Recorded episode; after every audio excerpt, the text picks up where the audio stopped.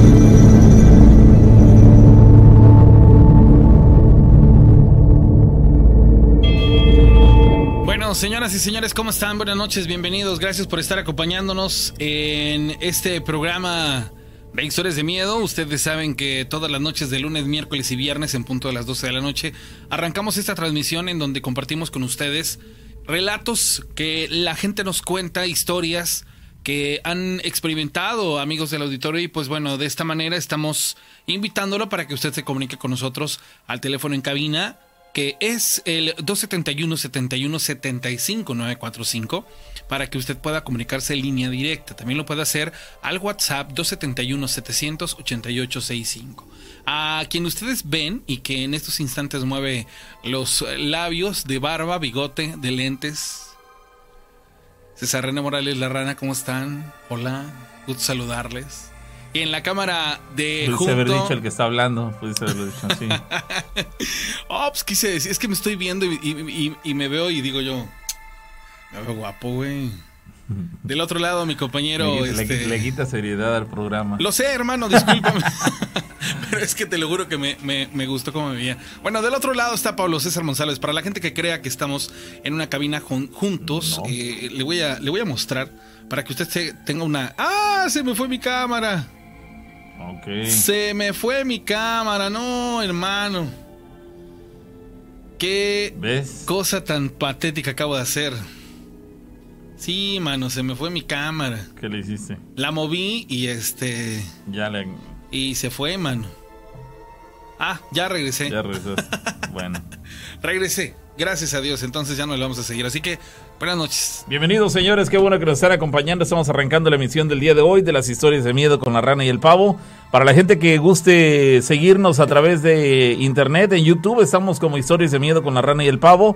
Para la gente que nos quiere escuchar a través de la radio, bueno, el Patrón FM es eh, la emisora por la cual tenemos eh, la oportunidad de estarle saludando esa como todas las eh, noches de los últimos años, porque ya son años los que tenemos las historias de miedo. Gracias a todos. Y bueno, para la gente que nos escucha en otras alternativas que hay en internet, bueno, también los que nos escuchan por Spotify o diferentes Sí. medios que tenemos, hasta TikTok, ¿no? Sí, hay para la gente que está con nosotros, allá los amigos este, que están en, en, en, en YouTube, nos pueden seguir por TikTok.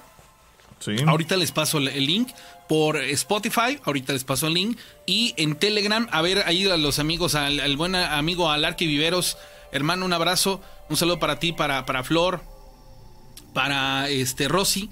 Y ojalá puedan poner ahí el, el link de, de Telegram para que se agreguen a Telegram. Bueno, Bueno, Sí. buenas noches. ¿Qué tal? Buenas noches. ¿Quién habla?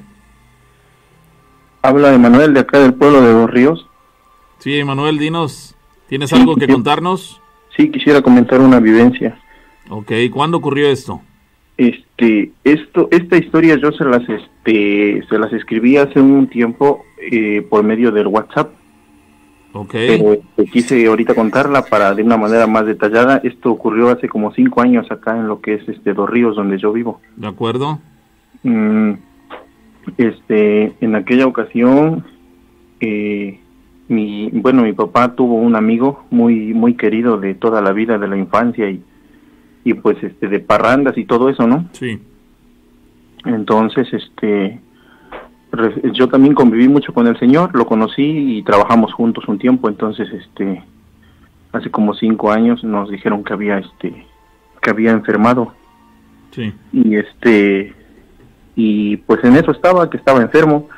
Y en una ocasión, este, recuerdo que era una tarde lluviosa, que este, estábamos acá con la familia descansando y nos vinieron a ver sus hijos, que él había ya fallecido. Entonces, este, por la amistad que él tenía con, con mi papá, en- bueno, acá se acostumbra, en los pueblos se acostumbra, creo que en toda la zona y en otros lugares se acostumbra que el difunto tiene un, un padrino de mortaja, que es una vestimenta que les ponen y unos zapatos que les ponen para que puedan entrar este al, al mundo de los muertos. Sí. Entonces, este, lo vinieron a ver sus hijos, que él fuera su padrino de mortaja, que lo vistiera. Y entonces, pues mi papá aceptó y rapidito pues se movió y consiguió la ropa y todo y bajamos a verlo. Entonces, este, fuimos a su casa y ya estaban preparando el cuerpo y todo. Y estábamos en eso ahí acompañando al, al ataúd cuando de pronto me dice mi papá dice le, dijo a mi mamá le dijo que lo que lo acompañara para para quitarle su ropa y ponerle la nueva que le iban a poner pero este mi mamá no quiso entonces me dijo a mí y la verdad yo soy muy miedoso para esas cosas pero no quise como que desobedecerle a mi papá y entonces le dije contra de mi voluntad le dije vamos a cambiarlo y este sí sí me sí me, sí me escucha todavía Sí, sí, adelante, adelante. No, muchas gracias. Este, entonces, él, eh, él- esta persona era una persona muy alta, muy alta, este, y, y ahora sí que frondoso de, de cuerpo. Estaba muy, muy pesado y pues ya ahora sí que, que en esa condición se apesantó más. Y entonces, este, entre los dos le quitamos su ropa y lo empezamos a cambiar ahí en vista de toda la familia y los vecinos que estaban.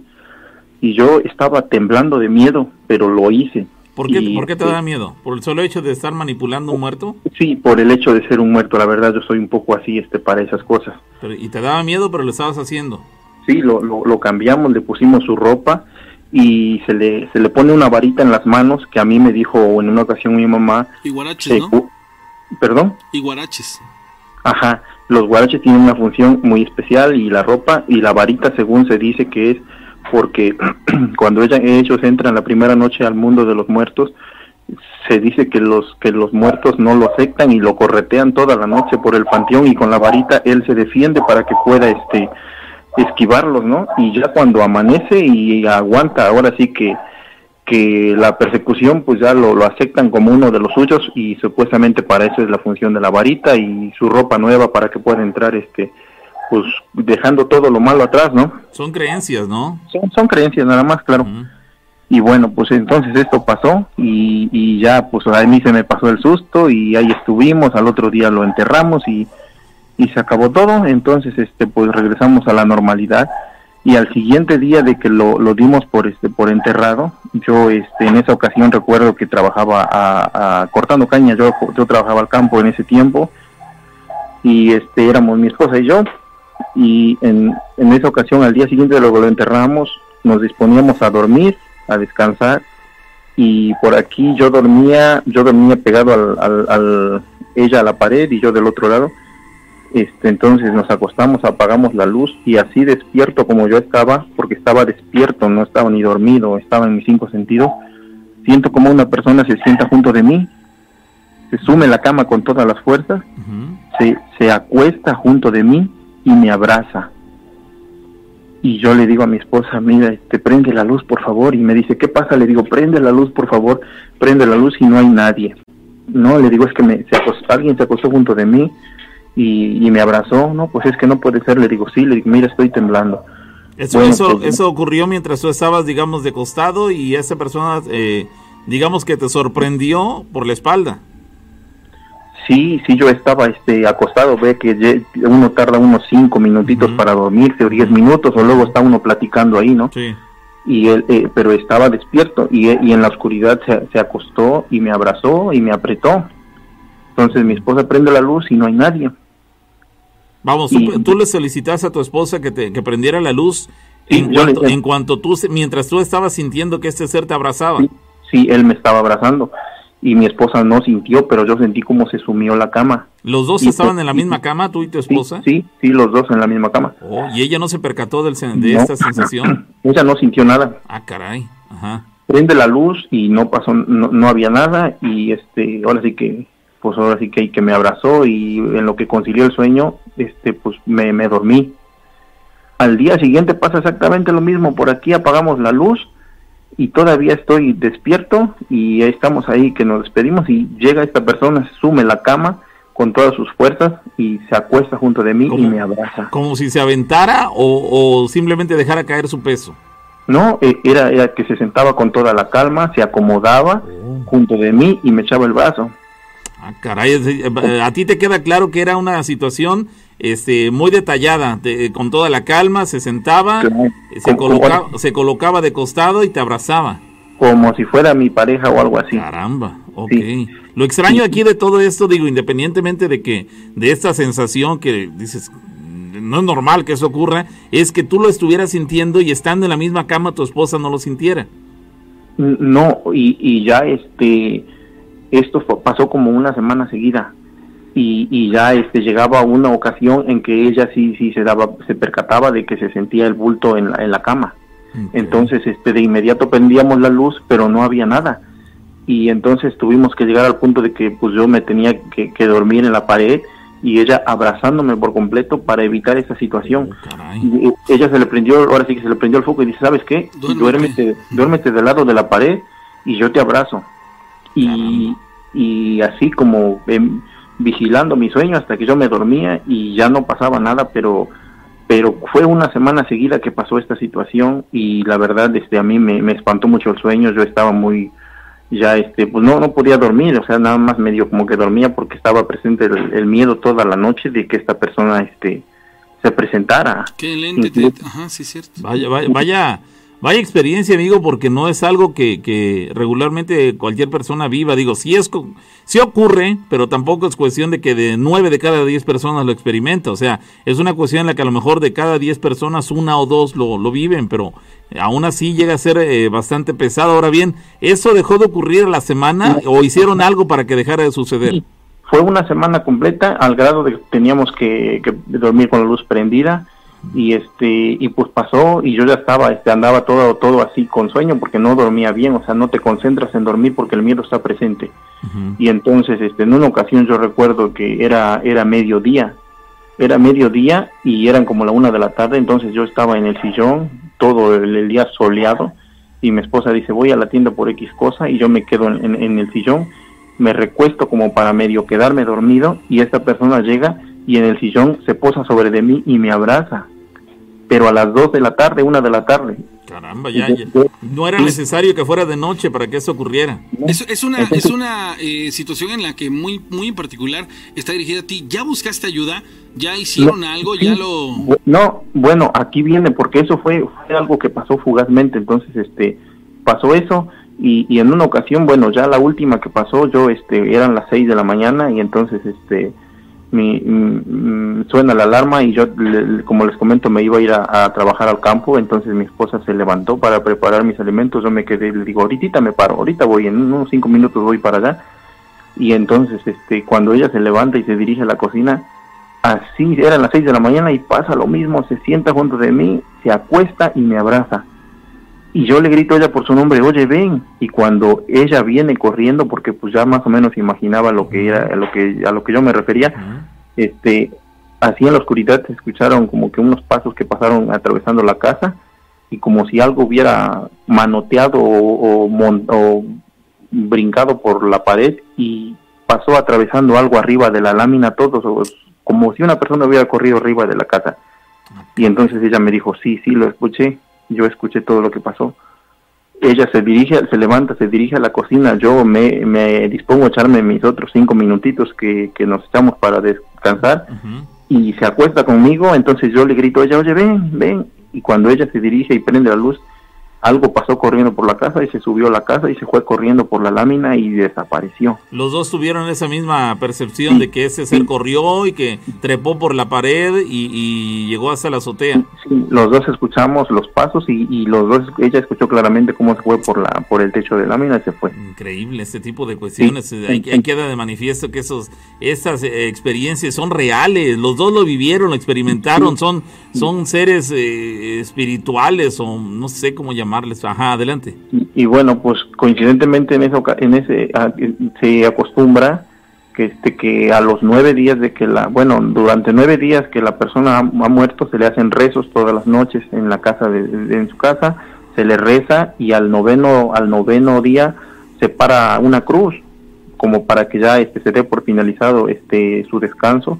En la noche se para una cruz y al día siguiente se acostumbran los padrinos llevar esa cruz al panteón y se la ponen en su tumba y entonces este hasta el cabo de año hasta el próximo año se vuelve a celebrar este que un año de su partida. Entonces este pues ese día en la noche que pasó eso fue la última vez que me pasó y me fui a trabajar y en la noche nos fuimos con mi papá a dejar la cruz y pues ahí se hicieron compadres con toda su familia y estuvimos ahí. Y al otro día nos fuimos a dejar la cruz al panteón a esta persona que había fallecido. Digo yo yo lo relacioné con él no sé y se lo platicamos este a una persona de por ahí un, un conocido le platiqué lo que yo estaba viviendo y, me dijo sabes qué dice este cuando cambiaste a esta persona tenías miedo. Le digo yo tenía mucho miedo le digo me dan miedo los muertos. Y aparte estaba bien pesado le digo estaba mi corazón estaba emocionado por estar agarrando un muerto. Le digo yo no soy para esas cosas. Dice sabes qué dice eso fue lo que te pasó. Dice él sintió tu miedo y, y lo tomó y aparte tú no le pediste permiso para moverlo, dice, para ponerle ropa nueva hay que, hay que pedirle permiso porque él ya, ya está en, otro, en otro ámbito y ya está descansando y tú estás este, como que irrumpiendo su tranquilidad, dice. A lo mejor tu, papá no lo vivió así porque él es más fuerte, pero tú con tu miedo y sin pedirle permiso, él se apoderó de, de tu sentimiento. Y le digo, entonces, ¿qué puede pasar? Y entonces esta persona me dijo, dice, ahorita que dejemos la cruz, dice, y la gente se empiece a alejar, dice, quédate un ratito con él y platica en su tumba y háblale, tú te llevabas con él, era tu conocido, era tu amigo, háblale y, y pídele perdón por haber, haber movido su cuerpo, por haber irrumpido su tranquilidad y este y dile que ya descanse, que te deje en paz, que tú quieres estar en paz y que no lo hiciste de mala voluntad. Entonces, este, yo recuerdo que sí, que cuando la gente por ahí se esparció a buscar la sombra, porque ya habían puesto la cruz y ya habían este, este, convivido ahí al lado de él, yo eh, platiqué con él como si estuviera de frente de mí, le dije, oiga, usted... ¿Te, quedaste a solas con él? Sí, en su tumba, pero curiosamente alrededor de su tumba, lo que nunca se ve, su tumba como que se estaba hundiendo. Alrededor tenía como un, corte, como que la tierra estuviera a punto de irse hacia abajo. Ah, caray. Era algo raro porque nunca se ve eso. Entonces yo, yo, le, yo le hablé, yo le hablé, le dije, yo lo conozco, somos amigos, eh, le deseo que descanse, que tenga el descanso eterno que usted ya se merece y pues si usted es el que me visita, por favor, le pido que pues ya, ya dé por terminado esto porque yo quiero estar tranquilo y la verdad pues este, si lo ofendí, si lo ofendí en su, en su lecho de muerte, pues le pido perdón y, pues ahora sí que gracias por haber, haberme escuchado y por la amistad que tuvimos en tantos años y ahí me quedé con él y ya pues regresé con mi familia y, me incorporé y regresamos a, la casa y, ahora sí que fue la última ocasión porque gracias a Dios ahí dio por terminado todo. Ahí se acabó todo. y, ahí, queda, eh, queda, muestra o queda demuestra que, que si es verdad esta parte de que si tú le tienes eh, miedo a, a, a, los muertos, eh, pueden llevar o ocurrir este tipo de situaciones. Aquí yo creo que más que tu miedo, amigo, porque pues al final de cuentas cualquiera no puede sentir este ese miedo. Eh, de alguna u otra manera se impregnó contigo tal vez y creo yo por la parte esta de que no le pediste eh, permiso, permiso, permiso claro, como que a lo mejor igual lo, lo, lo inoportuno, bueno, fuiste inoportuno, o y, entonces esta reaccionó de esa manera. Qué bueno que encontraste la manera de arreglarlo rápido. Bueno, pues yo quiero entender y hasta la fecha pienso que fue él y que fue fue por lo que pasó porque curiosamente llevamos su cruz, yo le pedí perdón, le pedí disculpas y todo se terminó, pero fue una fueron nueve días que realmente ahora sí que no la pasé nada agradable lo que viví. La pasaste mal. Tú, tú eh, en estos eh, días que tuviste, digamos, su visita mientras estabas dormido o bueno, a punto de dormir, eh, ¿Sentiste lo que regularmente la gente llama que se te subió el muerto? Es decir, porque tú sentías que se posicionaba detrás de ti, que te abrazaba, pero eh, eh, digo, eso era suficiente motivo para que te diera miedo, para que sintieras eh, que, que, te resultara extraña la experiencia. Sin embargo, no, por lo que nos cuentas, no tuviste la experiencia que han tenido otras personas en el sentido de que los sofocan, no los dejan respirar, no pueden moverse, no, no nada de eso. Sí, porque de igual manera, como la mayoría creo que hemos sentido la parálisis del sueño o que se te sube el muerto, no, eso es, es diferente porque usualmente eso a mí me ha pasado cuando más o menos ya estoy durmiendo y se siente una ansiedad de no poder despertar y como que sientes a una persona encima de ti. Ah, sí lo has vivido. Y, pero para ti fueron distintas las experiencias. Y, esto fue diferente porque estaba en, completamente despierto en esos minutos que te llevas para dormir ah, okay. y era, era de sentir como la cama se sumía en su totalidad, se acomodaba con toda la calma, se posicionaba junto de mí, me abrazaba y sentía su respiración. Pero no era un abrazo sofocante o que te causara angustia no, excesiva, no, no, no, no, era que te sacara el aire, en fin. No, es que no, no, no, no, era, era un abrazo como, como que de que aquí estoy y vamos a... Él, él, lo que realmente experimentó fue el contacto con este personaje. Puede, no, puede, sí, no puede, puede, puede, quedar como mensaje final de la, de la experiencia que viviste, que todas las personas que tengan la necesidad por cuestiones de hacer una obra, porque finalmente lo que tú estabas haciendo con él cuando lo man manipulaste junto con tu papá, fue con tu papá con quien lo hiciste, ¿no? Sí, una este, obra. ¿no? Fue, fue, una, fue una obra de caridad, una buena obra para despedirlo, este, tú lo hiciste con cierto miedo, pero preferiste eh, anteponer el compromiso al que se, te habías hecho sujeto eh, al miedo que estabas sintiendo. Entonces, y además lo hiciste de manera respetuosa. Sin embargo, parece ser que este, esta persona fallecida no lo tomó como tan, tan agradable el que tú lo hubieras manipulado. Entonces, podríamos dejarlo como mensaje que si en el, cualquier persona de las que nos están escuchando, en un momento dado ten, tienen la necesidad de manipular un muerto por cuestiones de que seas un paramédico y vayas a recoger un muerto, por ejemplo, una carretera luego de un accidente, eh, en el caso tuyo que lo estaban vistiendo, este, gente que trabaja en las funerarias que los tiene que manipular a la hora de, ingresarlos al, al, ataúd, este, en fin, todas las personas que de una u otra manera requieren manipular un muerto, antes de hacerlo, que les quede como mensaje eso que estás diciendo antes de hacerlo, pedirle disculpas, pedirle permiso, sabes que te voy a manipular, lo que voy a hacer a continuación es con todo respeto y espero no me lo tomes a mal porque lo estoy haciendo por, por X causa. Entonces, pedir la disculpa para evitar pasar por lo que tú viviste.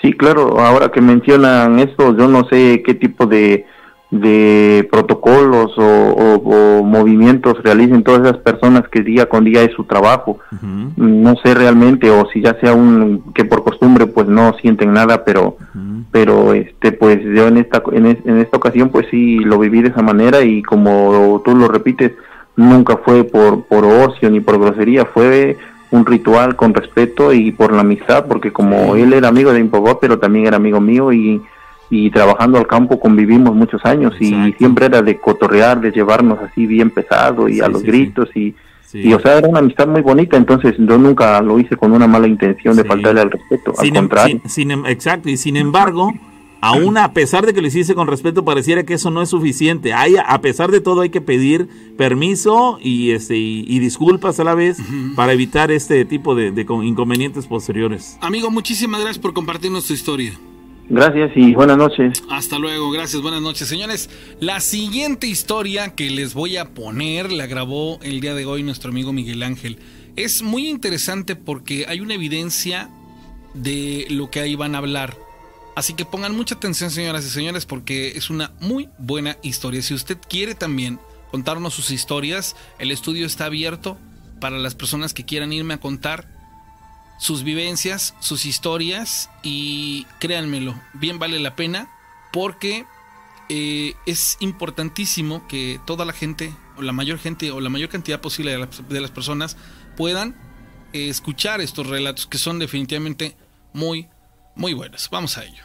¿Qué tal? Buenas noches. Mi nombre es Miguel Ángel Flores Peláez y vengo a narrar algo de lo mucho que me ha pasado Y muchas veces, a veces no creemos de las cosas que nos suceden. ¿Por qué? Porque no tenemos evidencias o en el momento que nos ocurren no tenemos algo para tomarlo, eh, algo para evidenciarlo y sobre todo de que nos quedamos anonadados en las cuestiones que nos ocurren. Pero les voy a contar algo. Eh, yo vivo en el centro de Córdoba y mis abuelos compraron una propiedad cuando la avenida 11 era la orilla de, de la ciudad y eh, construyen la casa de ellos y hacen una cuartería. Esa cuartería queda sobre una loma y sucede que en uno de los cuartos desde que éramos niños siempre se hundía una parte del piso. Para eso pasa mucho tiempo, eh, crecemos, nos casamos, nos vamos de ahí, regresamos. Y un día mi madre, que en paz descanse, me dice, oye Miguel, necesito que vayas a, a ver el cuarto de atrás porque dice la señora que la renta que se sumió el piso. Y le digo, mamá, pues es que el piso siempre ha estado a desnivel, se ha sumido en la parte del centro. Dice, pero verlo, a ver, ustedes conocen a las personas ya de edad, ¿no? Se preocupan por todo y eso. Y bueno, voy a ver a la señora, me dice que pase al cuarto y efectivamente el cuarto no estaba sumido como normalmente era, sino un desnivel, ¿no? Sino ya estaba separado unos 10 centímetros del piso normal hacia, hacia la parte de abajo y cabía mi mano. Para eso, ¿qué pasa? Eh, yo mando al albañil y le digo que levante todo el piso porque pensamos que era como hormigas o agua que pudiera estar deslavando ahí y por el problema se pudiera hundir el piso.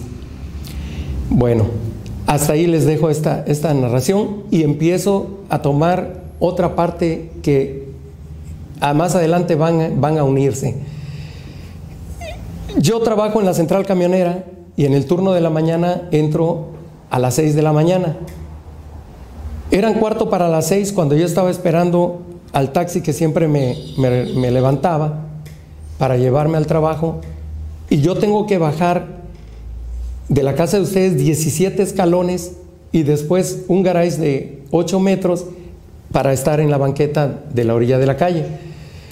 Para esto resulta que como todavía era invierno, está oscuro y empiezo a escuchar como cuando un perro viene corriendo que se oyen las uñas en, en aquella este, falta de sonido del día y yo volteo hacia la parte de atrás, hacia arriba, viendo hacia arriba de las escaleras y veo que un cochinito, no sé, a escasos 50 centímetros o 40 centímetros de alto, está posado o está parado en el primer escalón de arriba hacia abajo, en el pasillito.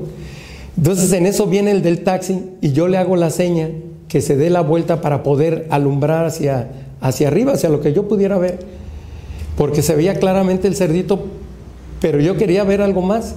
Entonces el taxista se para y le digo, no, hace hacia atrás y alumbra bien para ver el cerdito que se ve ahí. Dice, ¿cuál cerdo? Le un cerdo que está ahí. Bueno, se nos hizo tarde, no vimos nada, regreso, eh, me voy al trabajo y al regresar le platico a mis hermanos lo que había yo visto. Cosa que normalmente la gente no te cree. Siempre dice, estás soñando o estás no sé qué, de, diferentes maneras. Bueno, ¿por qué les cuento esto? Porque tiene que ver mucho con la cuestión del piso que, que mandé a levantar para poder ver qué había.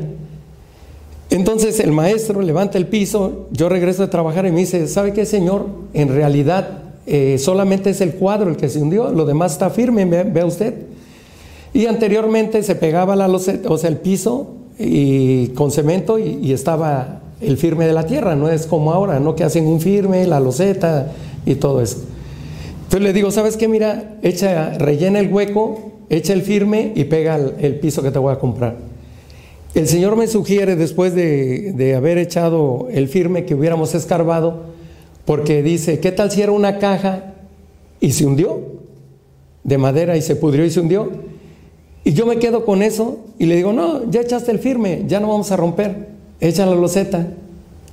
Pasa el tiempo y platicando con unos amigos, eh, el ingeniero José Luis Hernández Orcia y uno que le dicen eh, el gato seco que tiene un campo de fútbol eh, que se llama el Chaparral. Estamos platicando y sale la, la cuestión de que él tiene un aparato para detectar metales.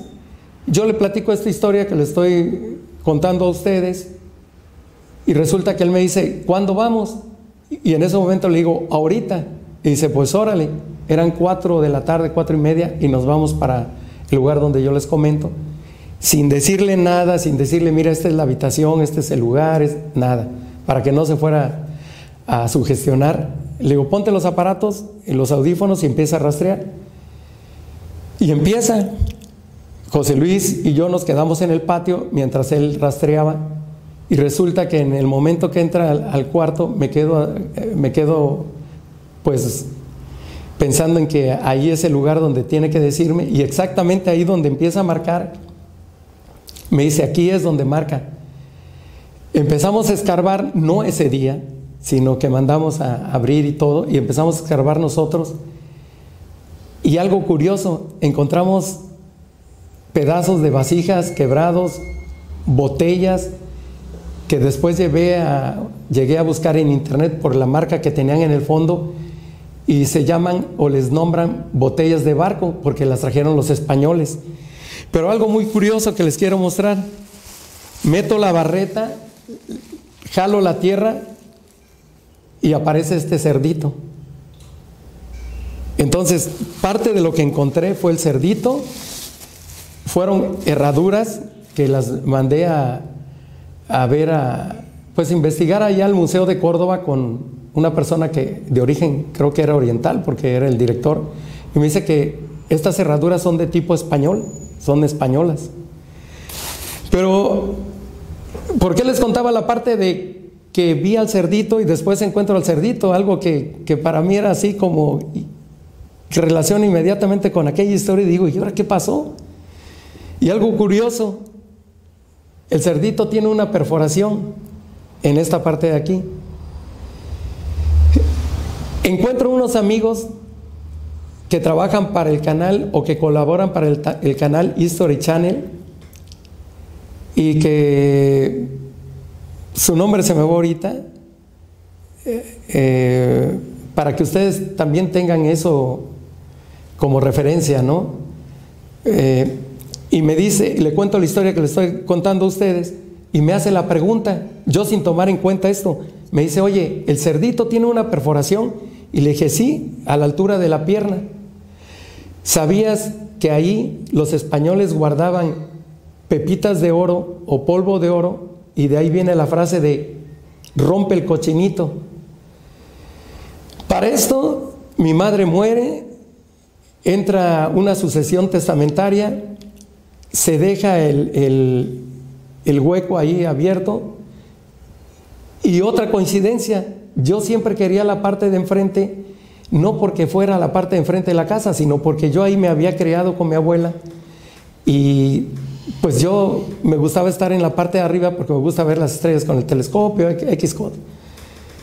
Y cuando leen el testamento, mi madre me deja la parte de atrás sin saber todavía todo lo que había pasado. Entonces, son tres cosas que coinciden y que no sé qué, cómo nombrarlas.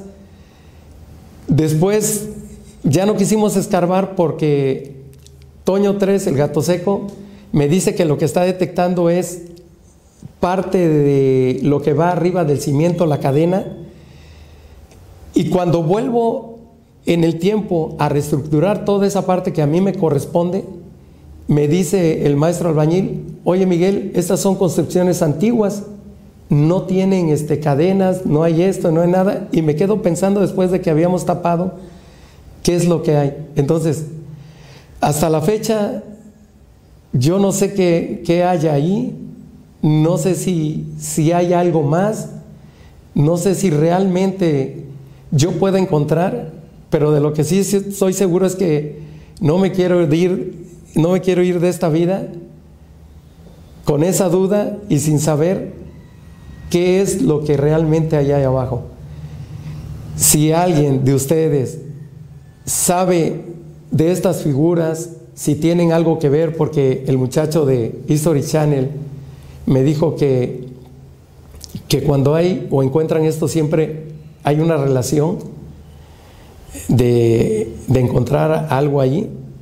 La verdad no sé. Tendría yo que volver a escarbar, tendría yo que volver a, llevar el aparato que precisamente ustedes preguntarán, ¿y por qué no siguieron escarbando? ¿Por qué no siguieron buscando? Porque el aparato se descompuso. El aparato se descompuso y no pudimos seguir. Escarbamos, Toño, Toño 3 dijo, llegamos al firme, pero no marcaba hacia el firme, marcaba hacia otro lado. Entonces, esta es la historia que quería yo compartir con ustedes y espero que, que alguien me pueda dar alguna solución con, con esto que encontré y con la relación que vi del cerdito que lo vi en vivo y que en ese momento no tuve o no te da tiempo para poder fotografiar, no poder tener una evidencia de ese en vivo, pero les traigo esto y espero que, que alguien me pueda ayudar.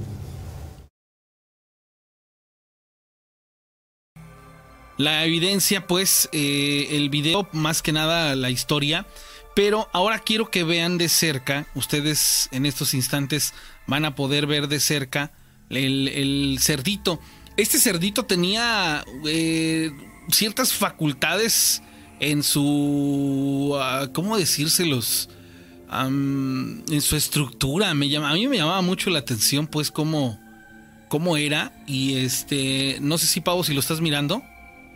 Es, Sí. es una figurita muy bien elaborada. Hay escasos, yo creo que de alto unos 11 centímetros y de largo como unos 13 centímetros, así exagerado. A ver, se los voy a volver a poner el, el, el video del, del cerdito para que lo puedan ustedes eh, eh, ver. Y, y bueno, pues se dice que ahí los españoles guardaban eh, oro, guardaban pepitas de oro, polvo de oro, y este, porque tenían la idea, fíjate, de que iban a, regresar después de enterrarlo.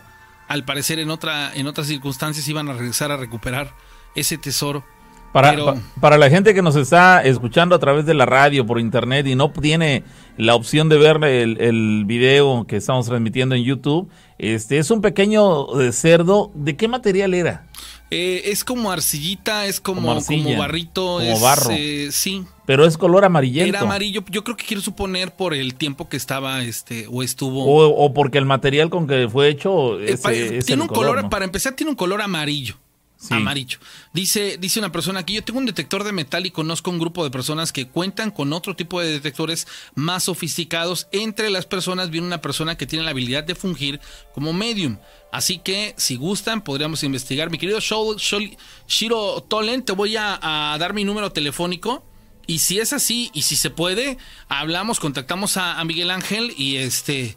Y pues él tiene muchas ganas de, de, como lo dijo él, no me quiero de esta, de esta vida sin Tener claro, ¿no? tener claro. Sí, la, la, la situación Exacto. que vivió. E- Es, un pequeño cerdo para la gente que nos sigue. Un pequeño cerdo de, de qué tamaño, con qué te lo podríamos equiparar. No más allá de un- del tamaño de un lapicero. No más allá, es pequeño verdaderamente, de un, de un bolígrafo. Y este. No, y eso, el bolígrafo está más Sí, grande. está demasiado grande, por eso digo, es que no se me ocurre a qué podríamos equipararlo, con qué, de, de Del qué tamaño de una cartera. De una cartera, De una cartera. sí, más o menos del tamaño de una cartera, sí, más o menos del tamaño de una cartera. ¿Lo tuviste en tus manos? Eh, digamos que lo puse en la en el banco, pero no me atrevía. Pero no era pesado, no era muy pesado. No, eh, era una, una pieza hueca. Hueca. Pero, pero su color. Sólido- su- sólido, de- sí, como de piedra, ¿no? ¿Sabes quién sí lo tuvo en las manos muy, muy bien? Y que a lo mejor podría describir su, su, este, su esencia, porque les he de decir que yo lo toqué, pero. Este, como yo tengo, pues, digamos así como que muy Miedo. eh, muy clavado este miedo. rollo de que lo que son cerdos, lo que son este becerros, chivos, eh, ovejas en este caso, este son como indicios de algo malo. Me reservé, mano, no, o sea, nomás así no. como de que con las llamas de los dedos, pero el que sí lo tuvo en las manos fue el arquiviveros, entonces a lo mejor ahí en el en el chat del YouTube él nos pudiera apoyar con una Sí, pero, descripción. pero si como mencionas era hueco por dentro, por Sí, su interior, hueco. entonces no era demasiado pesado, ¿no? Era Fíjate que, que, que, ah, yo me, bueno, en lo que poquito que recuerdo al momento de transportarlo, si es una pieza que tiene todas las características de, de un material que no es, eh, digamos así, como de, de- de años para acá, o sea, que es, que, que- que tiene una, una situación que se ve que fue hecho hace mucho tiempo. Y, y tiene, ¿a qué me refiero? Tiene esas características de ese material, no sé si algún día has ido a una hacienda en donde no hay muros este, con casquillos, sino que. con castillos, perdón, sino son La piedra rugosa. piedra ah, exacto no sé cómo hacen o cómo hicieron esas mezclas para que soportaran tanto algo así se siente algo algo como así poroso se inclusive el, como poroso inclusive el material Sí, pero sí, bueno sí. es pequeño en color amarillento es eh, literal un pequeño cerdo que tiene un agujero a la altura de, una, de la pierna izquierda donde se supone que por ahí introducían a su interior bueno este, de hecho oro se construía el cerdito y adentro tenía este ya sea o pepitas de oro o polvo de oro Exacto. Y, y lo- me llamó mucho la atención porque los historiadores, este, los de History Channel le dicen a él, dice, ¿tiene un hoyo? Sí, ah, ok, está vacío. Dice, pero donde encuentran una pieza, seguramente hay más. Y él, él dice que deja de, de cavar porque se descompone el aparato y porque en el momento o cuando todavía funcionaba le dice, no es que ya topamos con los castillos. Sin embargo, el, al albañil le dice, aquí no hay castillos aquí no hay castillos porque esta, esta es una construcción muy, muy vieja. Entonces dice él, ay, hijos, mano. no se empleaban castillos en aquel entonces no Entonces, bueno, son situaciones de una historia que, que él le quiere dar mucho, mucha relevancia, por ejemplo, la parte del cerdito. ¿Por qué vio un cerdito? Y qué coincidencia tiene con este efecto, ¿no? De encontrar un cerdito. Cierto, sí, porque fue un cerdo el que vio en la parte alta de los escalones, ¿no? Cuando Sí. estaba di- dirigiéndose a, a su trabajo y después se encuentra este cerdo, este pequeño cerdo enterrado ahí en esa parte. Eh, en los últimos programas, si lo habrán notado, hemos estado hablando de, y, eh, bueno, eh, anteriormente era de, de monedas eh, enterradas. Eh, ahora hablamos no de monedas, pero sí de un personaje, de un objeto que, que sí llama la atención. Y es un cerdo bien, bien, este, bien formado. ¿eh? El cuerpo de un cerdo con sus orejas, la cabeza, el cuerpo en general, las extremidades. Y este, y sí es un, un cerdo bien definido. Llama la atención. Y, y la parte esa en la que menciona que es a partir de esto que se originó la frase aquella de que vamos a. A- partir a del- romper el cochinito, a romper ¿no? el cochinito, exactamente. Una frase muy común de México para la gente que nos sigue en otros países. Rompe el cochinito, Ajá, ¿no? eh, o comúnmente utilizamos el- el- esa frase de decir romper el cochinito, eh, haciendo alusión al hecho de que eh, acudamos a nuestros ahorros Para. para poder hacer uso del dinero Y, que, y- que y hay en su fíjate de, interior. de dónde pro- proviene esa, esa frase. Dice, dice David Eduardo, dice, les quiero contar una historia que me pasó hace ocho años. En el 2013 yo estudiaba la secundaria en la escuela UGM y ese día salí de la escuela, me dirigí a mi casa, llegué, a, me llegué, me cambié, comí y me puse en la computadora a ver mis cosas. A las 10 o 11 de la noche, cuando ya era algo tarde, en el cuarto de mi papá estaba yo. De repente volteo y veo una mujer de negro que sale del cuarto. Todavía me paré a seguirla hacia el pasillo. Y la ventaja es que yo tenía un espejo. Porque cuando reaccioné, volteé y sentí un escalofrío en la espalda como si fuera un hielo. ¿Cuál- Ahí está. ¿Entiendes la parte en la que él dice que fue una ventaja tener un espejo? Sí, porque se miró él. O sea, al toparse el, el espejo se ve él y como que reacciona. O O sea, ya. él iba atrás de la, del personaje, pero se topa el espejo y se ve a él mismo y así como de, ay, güey, ¿a dónde voy? Iba como que encantado. Encantado, así exac- exactamente. De esa, de esa manera lo dice. Dice, otra, otra de las situaciones que me pasaron, le pasó a mi hermana hace 16 años, allá por el 2005, su novio era taxista. Ella trabajaba en, en- en una marca que se llama Jafra. Bueno, ella nos contó que su novio fue por ella a la casa y de ahí se fueron y estaban echando novio. A eso de las 11 de la noche, cuando de repente empezaron a sentir un aire frío, frío, el novio le dijo, agáchate y no mires hacia arriba. Ellos estaban dentro del taxi y le dice mi hermana, ¿qué pasa? Y él le dice, tú solo agáchate y no mires hacia arriba. Después de que se agacharon, escucharon un lamento horrible, fuerte. Mi hermana se espantó muy feo y ese aire no dejaba de correr. El novio le dijo, es la llorona y acaba de pasar muy cerca de nosotros. Por eso sentimos este frío. Caramba. Ahí está, señores, parte de las historias que nos, nos comparten. Muchísimas Él la gracias. protegió, ¿no? En cierto modo. De cierta, de cierta manera, sí. Y le- al pedirle que no volteara era justamente para evitar que ella se llevara un, un eh, eh, espanto, un susto impresionante. Entonces dijo, sabes que no voltees, ya lo vi yo, ya es suficiente con que yo esté ahora alarmado por lo que estoy viendo, Tú pero y no mejor mires. tú no veas. Sí. Dice, dice una persona con respecto al tema que tocaron de los muertos, yo me dedico a ello desde hace tres años y nunca, nunca me ha tocado nada, inclusive he sido ayudante de doctor y he estado en necropsias. Ok, eh, entendamos que cuando ya es tu trabajo, hermano, pues es, es, es, es así como que hasta yo creo que los mismos este, entes han de decir, no, este es de, este es de casa, ¿no? Sí, Algo pero así. bueno, puedo entender esa parte, pero que ni al principio le haya pasado algo, sí llama Pues la dice que no, no ha experimentado Sí, no, nada. no, yo- entonces estaríamos hablando de que es de personas a personas, hay quien es muy sensible a este tipo de contactos ¿Y y, otros que no. no? Bueno, Bueno, este Pavo Rana, buenos días. Buen día. ¿quién habla? Sergio, de Córdoba. Hola, Sergio, ¿qué pasó? Pues yo quería contarles una vivencia o anécdota que me pasó cuando estaba chico. Ajá. ¿Dónde fue esto? Acá por Omealca hace como 30 años más o menos. De acuerdo, te escuchamos. Mira, en ese tiempo mi hermano, el más chico, se enfermaba mucho. Ya mi mamá lo llevó a- con una curandera y le dijeron que era una sombra que se le acercaba a mi hermano, que era el más débil, quería comunicarse con mi mamá. Ya después mi mamá contactó a una curandera y le dijo que sí, que era este, mi abuela.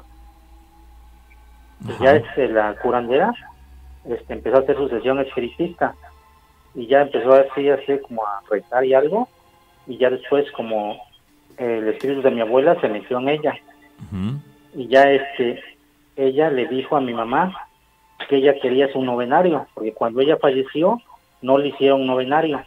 Y que ella para descansar en paz quería que le hicieran su novenario y a los ocho días le fueran a llevar la cruz. Y sí mi mamá sí le hizo este le hizo su novenario y ya después a los ocho días le llevó la cruz. Pero mi pregunta es yo me quedé con esa duda en verdad los muertos sí pueden comunicarse con los vivos Cuando, cuando así lo quieren o cuando así lo desean por alguna situación en particular, claro que lo pueden hacer. Digamos que es como una eh, situación a nivel espiritual muy fuerte porque generan una conexión en donde se van a dejar o se van a mostrar, pero siempre hay un por qué o un para qué. Sí, es una, es una situación eh, un tanto polémica porque hay personas que, que, que dicen tener la facultad de poder hablar con, con, eh, con los muertos. Para las personas que no lo hemos experimentado, de repente puede existir cierta duda, pero, pero hay quien afirma que sí es posible esto, hay quien tiene las habilidades este, psíquicas y, este, de esotéricas, digamos, para poder hacerlo y, y lo, lo logran hacer. Entonces, sí es probable que sea verdadero lo que le dijeron en aquel momento a tu familia. Entonces, este, si esa es tu duda, creo que sí puedes tener la pues no la seguridad, pero sí amplias posibilidades de que, de que esto sí sea verdad, que sí sea posible. así como te digo como yo estuve presente ahí escuchaba la voz de mi abuela ya difunta ¿Tú le escuchabas la voz de tu abuela Sí. difunta? sí pero por medio de la señora de la señora que estaba en trance la curandera Ok. ¿Qué, ¿Qué palabras escuchaste que decía? Por eso le decía a mi mamá que para que ella quería descansar en paz, que le hiciera su novenario y le llevara su cruz allá al panteón. Ok. En la voz de la curandera. Ajá, en la voz de la curandera, pero era la voz de mi abuela. Es decir, la que movía la boca era la curandera, pero se escuchaba la voz de tu La abuela. voz de mi abuela, así es, así es. No era que la curandera repitiera con su voz lo que le decía a tu abuela, era la voz de tu era la abuela. voz, la voz de mi abuela. Caramba. Qué, Ajá. impresi- qué- qué impresionante deb- debió ser para ti, aún siendo un niño, eh, presenciar algo así, ¿no? Que en ese caso la curandera deja de tener su voz y es la voz que empiezas a escuchar es la de, la de- la de tu mi abuela. Y era ahí este, mi abuela nos dijo, no, y se cuiden mucho su mamá, que su mamá va a enfermar y va a fallecer este joven. Y sí, mi mamá ya tiene como 15 años que falleció, falleció de cáncer. Oh, ya. ¿Qué, ¿De qué edad murió tu mamá? como de unos 55 años. Sí, joven, joven en realidad. Caramba, oye, y eso ocurrió hace 30 años. Sí, más o menos. Ese tipo de curanderas que son, digamos, efectivas, este, siguen ejerciendo su, su labor tal cual en aquellos lugares. Sí, porque de ello, ella también vino a curar este a una prima, que una prima este, la tenían embrujada, que no quiso casar con un señor ya grande. Y ese señor llevó este su fotografías, su ropa y las enterró en un río. Ujú. Y esa señora vino especialmente también a sacar esa, esa ropa para que se curara mi prima. Y sí, de hecho, mi prima todavía vive. ¿Ella, ¿Ella dio con el lugar donde estaba esa ropa? Sí, la curandera, sí. ¿Dio con el lugar exacto? Exacto, sí, en el río. Porque ahí donde vivíamos estaba un río y en ese río estaba enterrada la ropa y la fotografía de mi prima. ¿Tú, tú fuiste testigo de esto? No, yo estaba chamaco todavía, este, o sea, a mí me daba miedo eso. Ajá, sí, a mí no se me decían y yo, pero sí en la sesión esa espiritista sí yo estuve presente. Caramba. Seguro, hay, hay, hay personas, digo, no estamos aquí para promover a nadie, de hecho, pero el espacio no es nuestro, pero este sí resulta, seguramente resultaría muy interesante para muchas personas eh, eh, acudir con, con eh, gente como esa de la que nos hablas, que son tan certeras y tan efectivas para solucionarle la vida a muchas personas, porque hay personas que viven muchos años de su vida atados a una situación, con problemas de, de, de no encontrar salida a, los, a las complicaciones que se encuentran en la vida, y, este, y están buscando a alguien, pero alguien que sea verdaderamente efectivo, que no vaya a tocar, tomarles el pelo, que no sea ningún charlatán, y este y en, al contrario que, que, pueda darles una solución. Se los agradecen evidentemente el resto de la vida porque porque para ellos es verdaderamente quitarles una carga emocional tremenda. Ajá te digo esa pues sí me acuerdo pero sí está recibida como ya pasó mucho tiempo ya después ya no supimos nada de ella no ok esto era ya en, en Cuichapa dices. Ajá también mi abuelo. Cómo se llamaba la señora llama la señora o llamaba doña Carmen se llamaba. Ah. si llame. Igual todavía vive, ¿no? A lo mejor, pero también mi abuelo cuando cuando iba a fallecer, le dijo a mi mamá que tenía encerrado él, este, unas este, monedas que fuera a recogerlas, pero este mi mamá no quiso ir. Y ya después, cuando falleció mi abuelo, en sueño le dijo a mi mamá, dice, ves por las monedas, yo te voy a dejar este una vara ahí este como seña. Y dice mi mamá, ajá, pero no fue ella, mandó, bueno, fue mi hermano, pero mi hermano sí vio la vara, pero no encontró nada. Nada más estaba la pura vara como señas, pero escarbó y no, no encontró nada. Oh, ya. Sí, son, son muchas revelaciones, eh, soluciones que se presentan de repente sorpresivas, inesperadas, pero afortunadamente en, el caso de, tu familia encontraron solución. Eh, se les adelantó el tema del fallecimiento de tu mamá, lamentable, porque era muy joven, pero, pero la señora fue certera, ¿no? Sí, sí, sí. Caramba, pues ahí queda, amigo. Es muy interesante, sorprendente lo que nos dices. ¿Qué tiempo tenía que había fallecido tu abuela para el momento en que ocurrió esta sesión eh, espiritista? Como unos 10 años. 10 años. ¿Y tú recordabas la voz de tu abuela? Sí, sí. Pues yo tenía como unos 7, 8 años. Para cuando ocurrió esto tendrías unos 17, 18. Ándale, así es. No, desde el momento en el que ella tiene este juicio y uso de razón, es lógico que sí tenga impregnada esa parte. una, una, una gran historia, amigo. Muchas gracias. Sí, está borrada. Que sea muy bien. Hasta luego, gracias. hasta luego. Buenas noches, gracias, señores. Bueno, vamos a ir a una pequeña pausa, rezamos. No se muevan. ¿Cómo están, comunidad de historias de miedo? No sé si algunos me recuerden.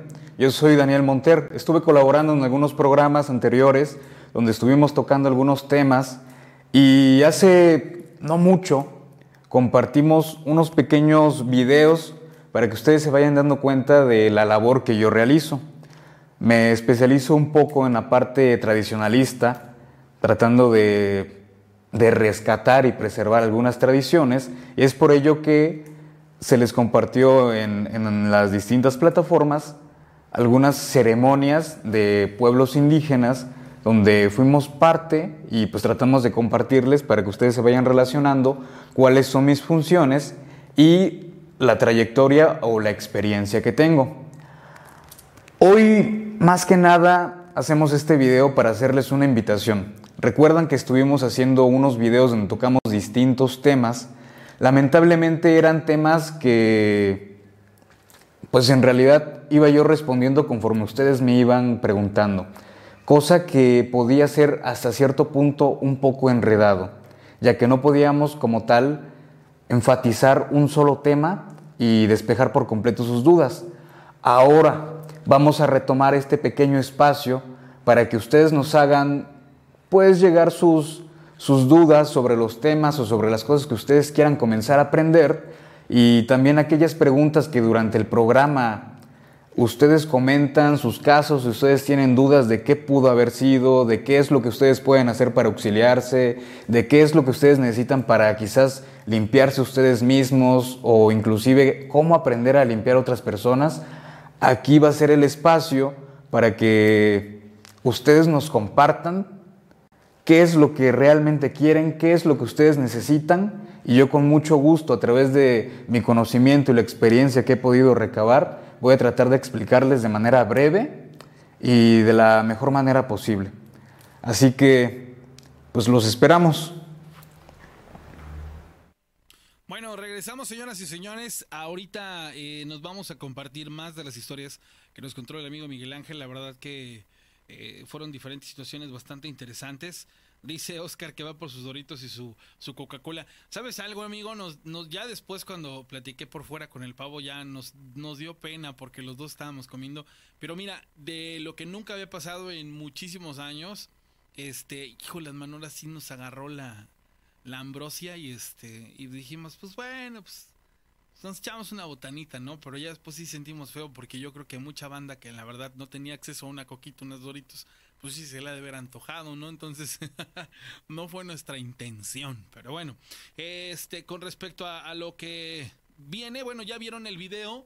Daniel eh, va a tener una participación especial con unas cápsulas para las plataformas de Spotify, eh, Facebook y TikTok y obviamente para el programa, donde ustedes eh, todas las dudas, preguntas que tengan acerca de situaciones paranormales, este, de brujería, lo que ustedes necesiten, quieran saber, ahí en la publicación de Facebook. La publicación está hecha en Facebook. Ahí ustedes van a ver ese video. Abajo pongan su pregunta y la siguiente vez, el siguiente video, pues bueno, ahí van ustedes a encontrar una respuesta. Queremos hacerlo ahí para, para vincular una una parte en donde podamos apoyarles a muchas personas que estoy seguro tienen muchísimas dudas. ¿Sale? El próximo 27 de abril ya este me voy de lleno con la promoción de los amuletos. Bueno, en este caso con, con, con los amuletos que, que están, la verdad, muy, muy padres. Son piedras especiales.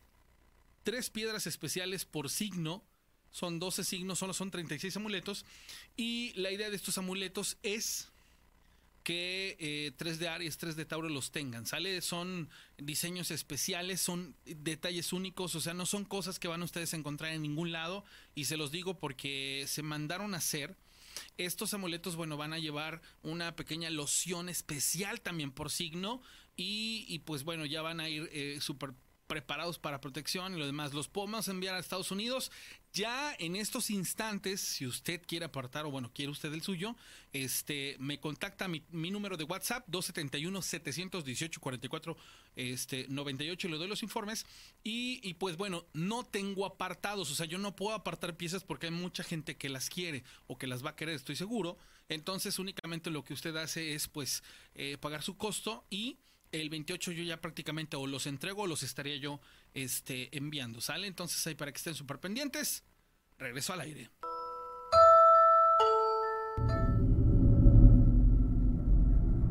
Bueno, señoras y señores, continuamos con esta emisión de Historias de Miedo y bueno, pues les voy a presentar el siguiente capítulo. Miguel Ángel nos cuenta otra historia muy interesante. Así que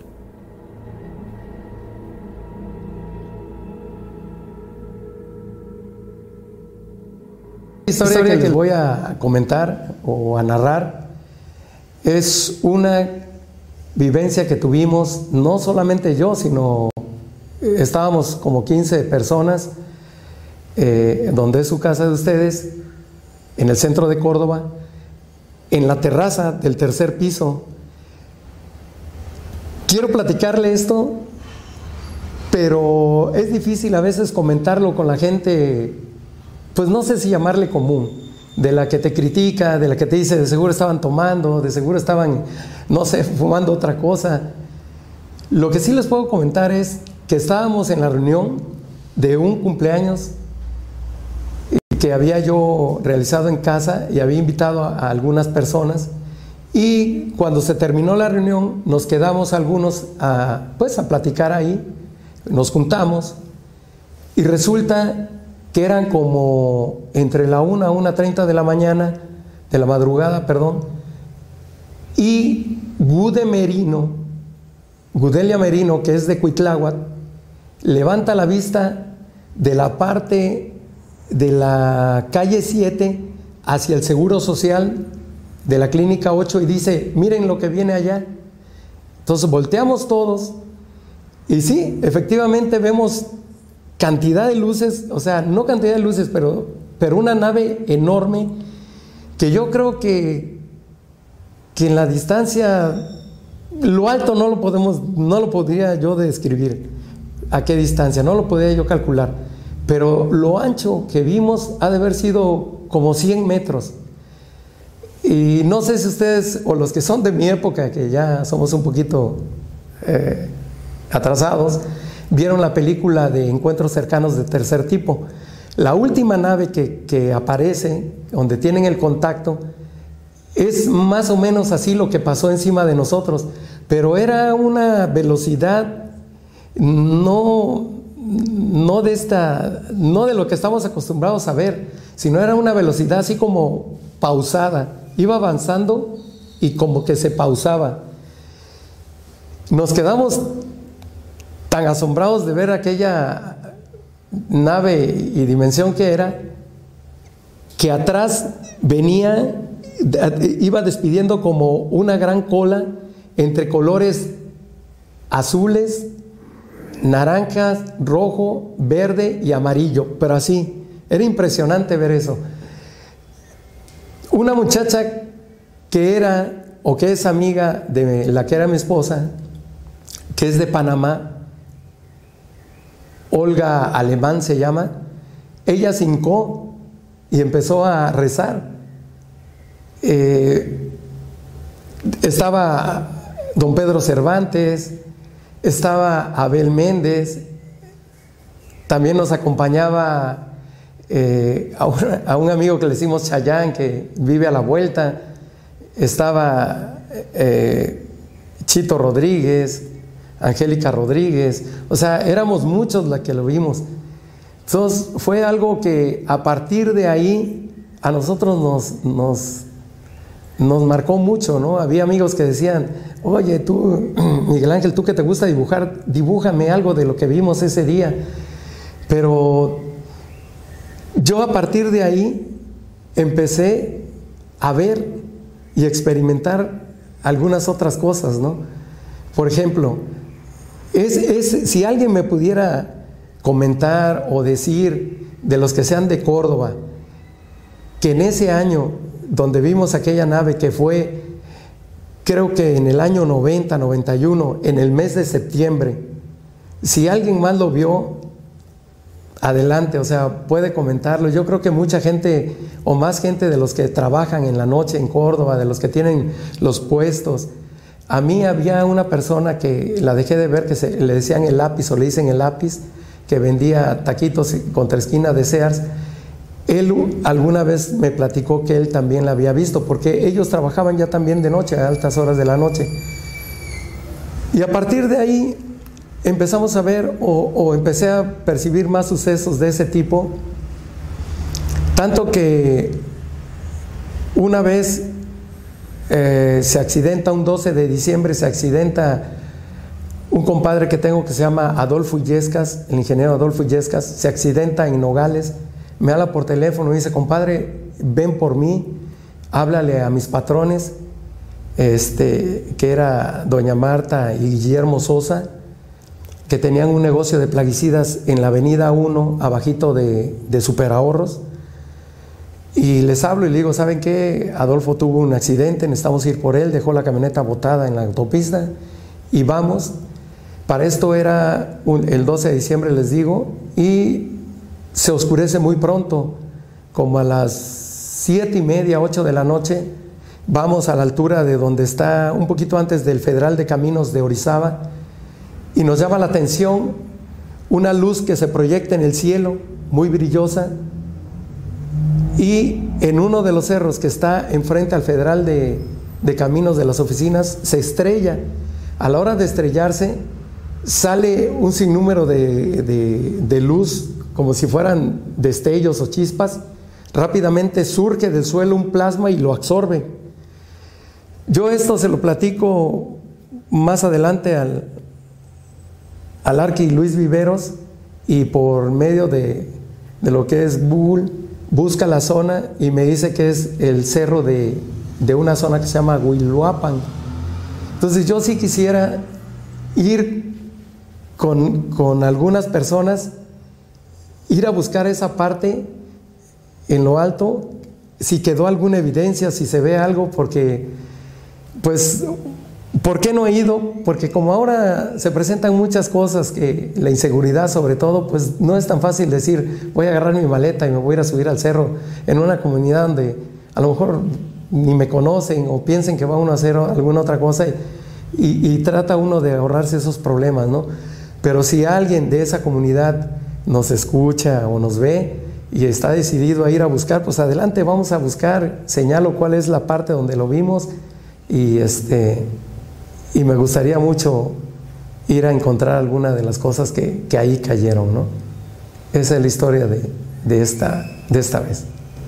Bueno, pues ya lo escucharon, señoras y señores. Ahí está la invitación. Cada vez vamos haciendo que la comunidad sea más grande y hay historias muy, muy impactantes que en, las afueras, en las calles de la ciudad, eh, nos podríamos encontrar. Desgraciadamente, el, el, asunto es que a veces no tenemos una coincidencia con las personas y bueno, pues pareciera que, que, ni nos enteramos. Pero bueno, pues ahí está. Algo haremos. Hola.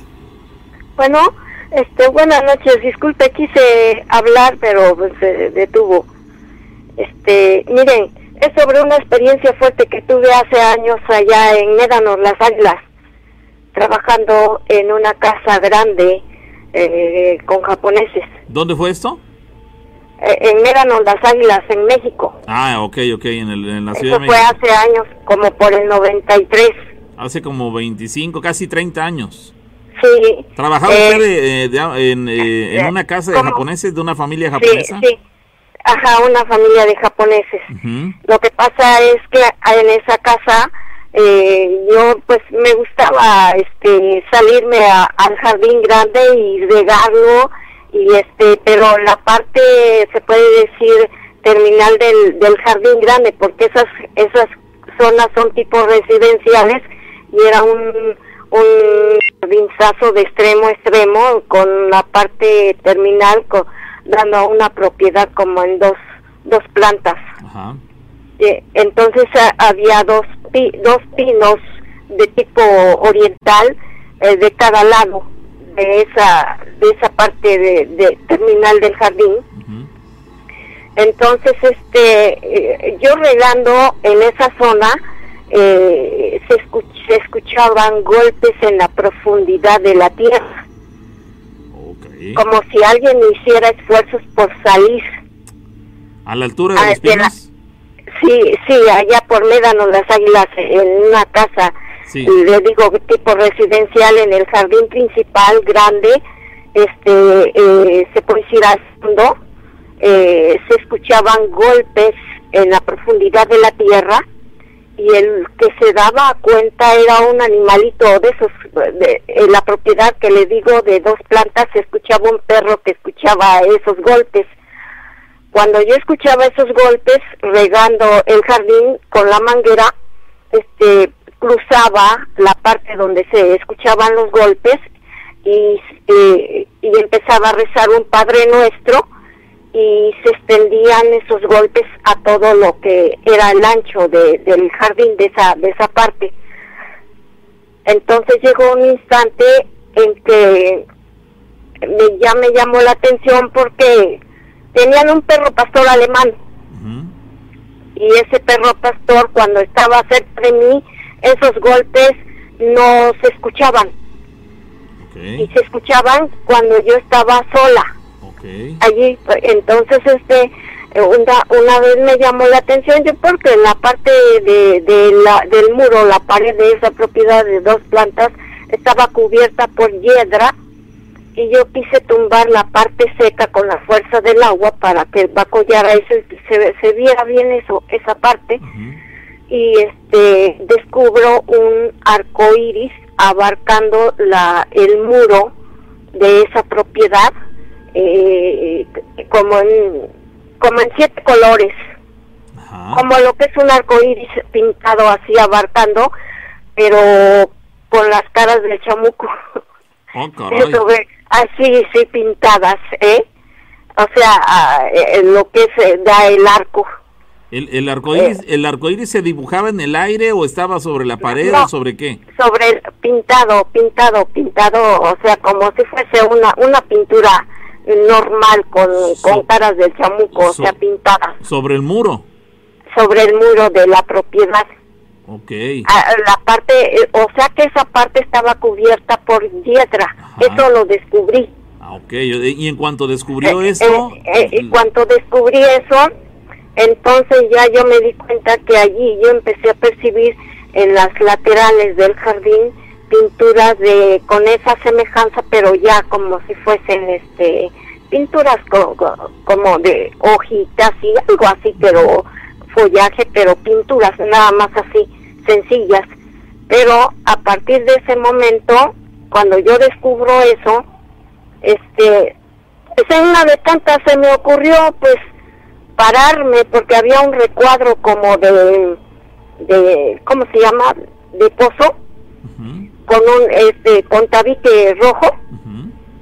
Y pues yo me paré pues así en una parte de en la orilla de, ese recuadro y que empiezo a escuchar la, el rugido de una fiera como si hubiese un león abajo rugiente. En la tierra por en el, subsuelo digamos. Sí en, el, en la profundidad de ese recuadro como si fuera un pozo profundo se, se escuchaba el rugido de una fiera caramba Sí. Pero una fiera que un león. Un león, dice. Un león, como, ajá, una fiera, así semejante a una fiera de selva, porque no era un normal. No. era normal. Era como un rugido. Era como un rugido. Ajá, fue un rugido fuerte.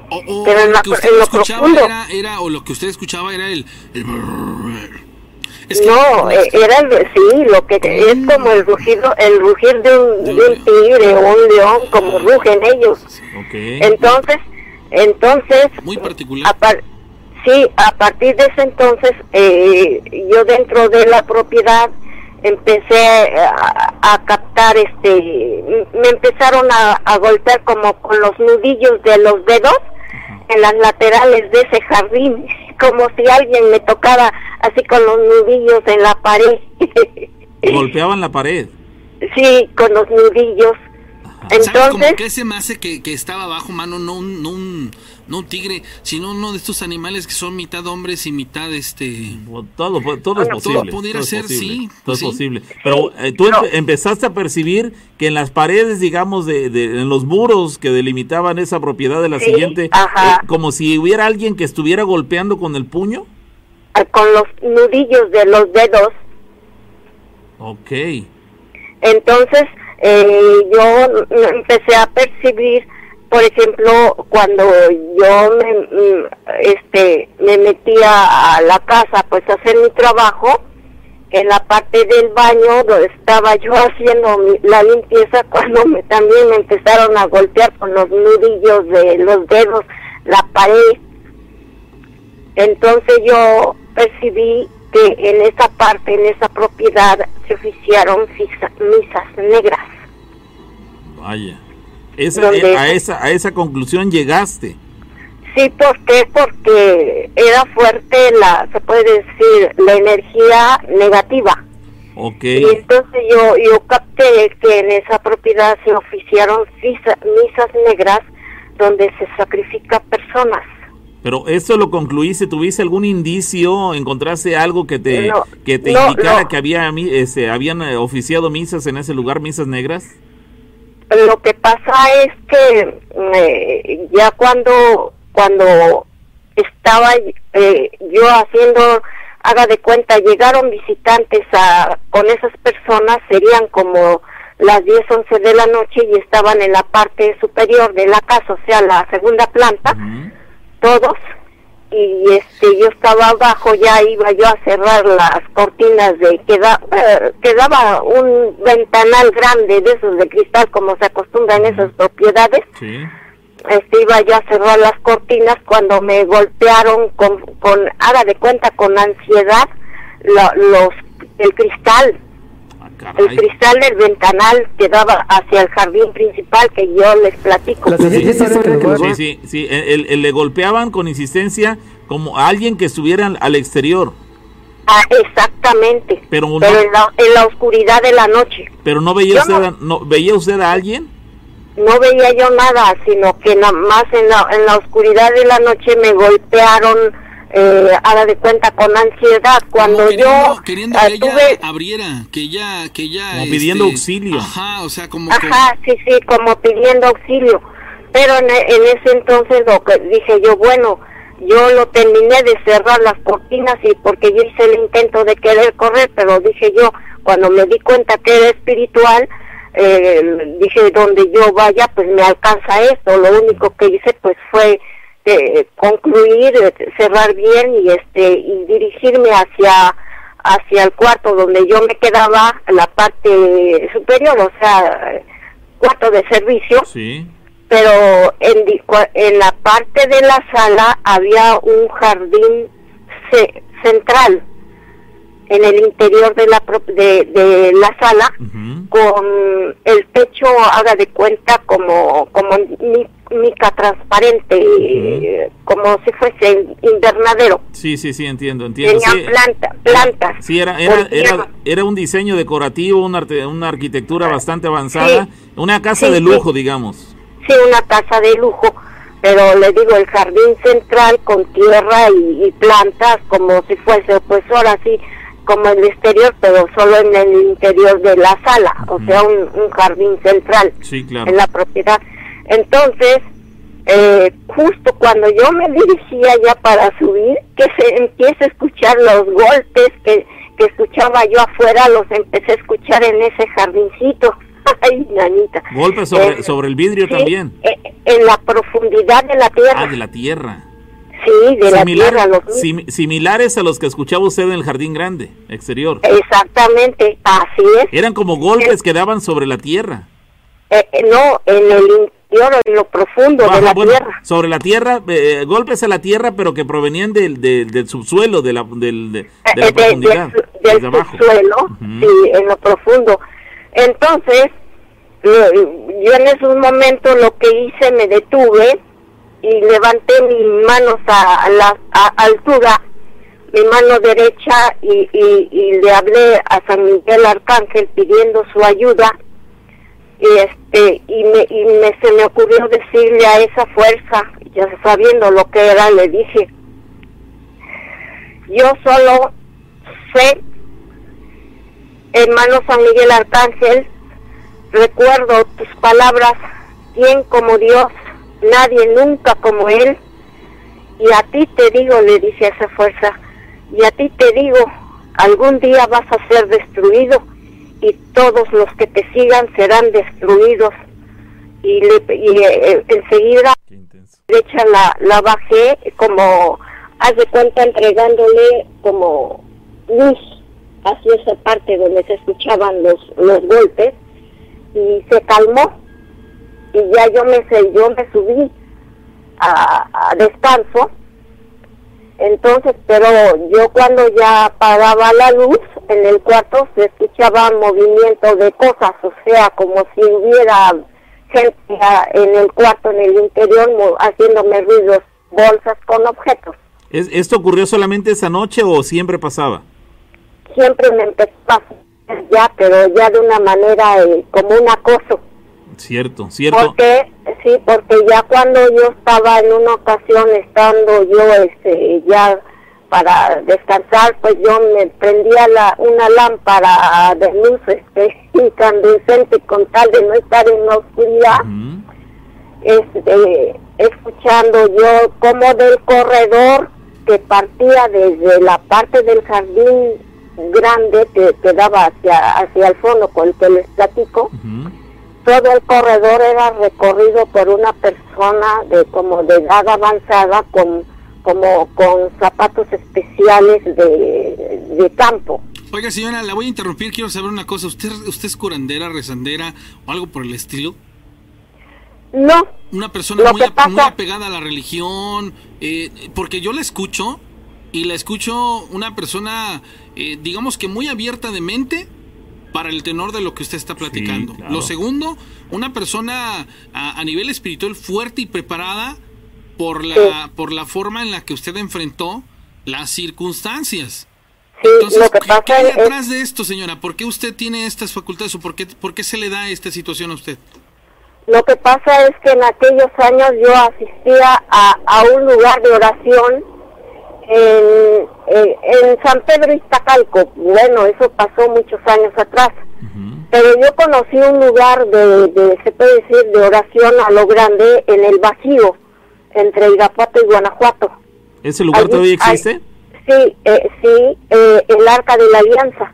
Y de allí, Ah, allí pude ver por primera ocasión el rayo jurídico universal, o sea, claro. poder ver el cielo abierto, o sea, un hueco en el, ustedes saben que el cielo del vacío Sí. es este es escaso de nubes, eh, como a eso de las 8 de la mañana, estando en oración todos, este pude ver eh, el hueco en los cielos, eh, como el Sagrado Corazón de Jesús cuando se ve el cielo, el hueco, y este y en el centro, en la parte central del hueco, pude ver por primera ocasión a nuestro Padre Dios Espíritu Santo, con sus alas abiertas y, y emanando una luz brillante, plateada, brillante. hablar de del arca y todo este rollo, amigos, son temas bien profundos, o Sí, sea, no, y, y, me- y- y en, y en este caso, ¿usted tuvo esta, esa bendición o, o esta eh, buenaventura? Fue, fue una una gracia muy grande porque en ella en esa en esa gran vivencia de, de pude ver al lado de, de- del hueco donde se veía nuestro Padre Dios Espíritu Santo eh, como haga de cuenta en movimiento en perfil por primera ocasión pude ver el ojo visor de Dios en movimiento haga de cuenta como se mueven eh, los faros que iluminan los mares en movimiento semicircular. Lo distinguí por sus pestañas remangadas. Era movimiento de arriba, en perfil de arriba hacia abajo. Y, y, y voltea, y al bajar volvía a subir la mirada y volteaba a una lateral. Cuando volteó a mirarnos directamente, este, pude ver de, del iris, o sea, del centro del ojo, salía una luz brillante, eh, que- pero de manera triangular, a, a manera que el ojo visor quedaba encerrado en esa luz triangular. Por eso es que el ojo visor se ve en esa luz triangular, porque la luz que sale del centro de su ojo es triangular. Es ese triángulo como una pirámide. Eh, no, su luz es triangular, o sea, la forma de la luz que sale del centro del ojo Ajá. visor de Dios es, es triangular. Ah. Se crece esa luz y al crecerse esa luz triangular queda el ojo encerrado en esa luz triangular brillante. Caramba. Entonces, lo más maravilloso es que cuando yo este, con la emoción empiezo a llorar, eh, bajo la vista y empiezo a ver eh, en el ambiente que nos rodeaba, el ojo visor mirándonos directamente, abarcando todo el espacio, o sea, el ambiente. Y, y cuando bajaba la vista hacia el piso, seguía mirando esa mirada abarcar el piso y entonces cerrando mis ojos veía yo un ojo azul pequeño en el interior de mis ojos. Entonces fue una, una vivencia hermosísima. ¿Cuánt- ¿Cuántas personas fueron testigos de esto? ¿Usted y cuántas más? Lo que pasa es que en ese entonces viajamos como tres autobuses de México en los Flecha Amarillas. Sí. Entonces las personas, pues las demás personas estaban en oración, pero esa gracia Dios me la entregó porque yo- cuando a nosotros nos dieron la versión de que una persona de edad mayor había visto ese ese rayo jurídico universal y que Dios le había entregado que ese lugar quedaba preparado para el gran juicio final, que allí llegaríamos almas de personas con cuerpo y sin cuerpo, o sea, ya para el gran juicio. Caramba. Entonces, sí, entonces por eso fue que este eh, en esa gracia yo les platico, ustedes saben que la luz con la, contra la oscuridad siempre es, es como una guerra, Sí. una guerra en la que estamos en medio, la humanidad, la gente, las almas. Sí, es una guerra entre el bien y el mal. Exactamente. Entonces, cuando uno tiene este tipo de, de ocasión, yo le digo, la vivencia fuerte que tuve en esa propiedad fue como una especie de, pues, eh, yo percibí esa ci- circunstancia, pues porque pues nuestro Padre Dios mueve los, a- los, los hilos desde lo alto, Él sabe cómo maneja las cosas. Y entonces, cuando yo percibo de ese lugar eh, esa fuerza, me empezó a costar, eh, escuché los pasos de esa persona de edad avanzada avanzando lentamente del corredor del, del jardín hasta la parte donde yo estaba, este, había un, una escalera de esas de metal, de manera, de esas, este, caracol. Sí. Y, y vi, escuchando cómo se poco a poco iba subiendo las escaleras esa persona, estando ya el sistema de alarma ya puesto, o sea, ya todo estaba cerrado, ya no se podía abrir nada.